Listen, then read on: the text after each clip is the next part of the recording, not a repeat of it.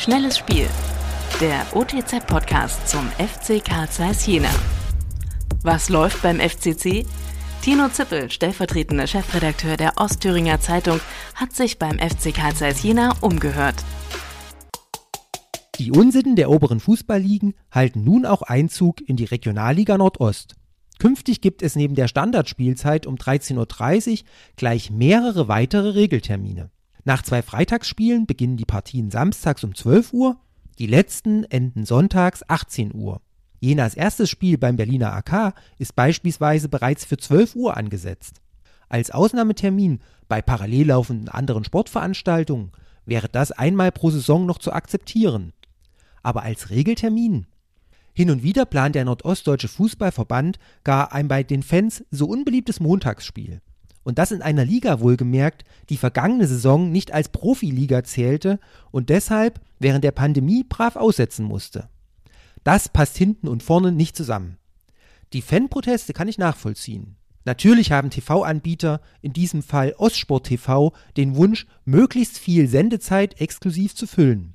Das kennen wir aus der Bundesliga, in der längst nicht mehr alle Spiele am Sonnabend um 15.30 Uhr beginnen.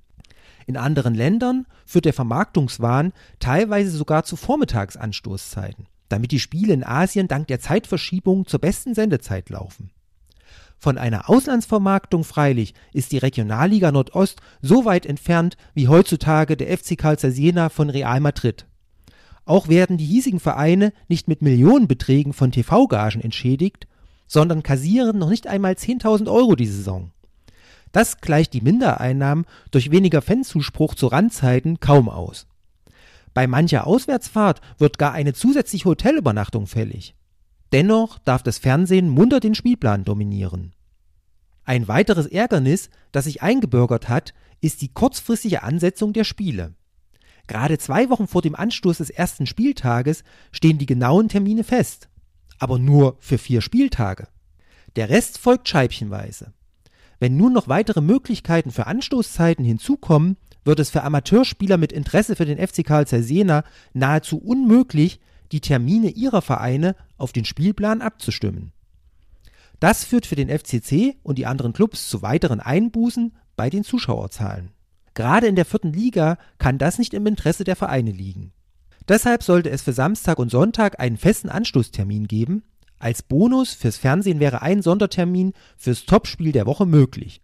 So kommen alle auf ihre Kosten. Noch mehr spannende Fakten rund um den FC Karl Zeiss Jena gibt es täglich unter www.otz.de oder im aktuellen Fanmagazin Querpass.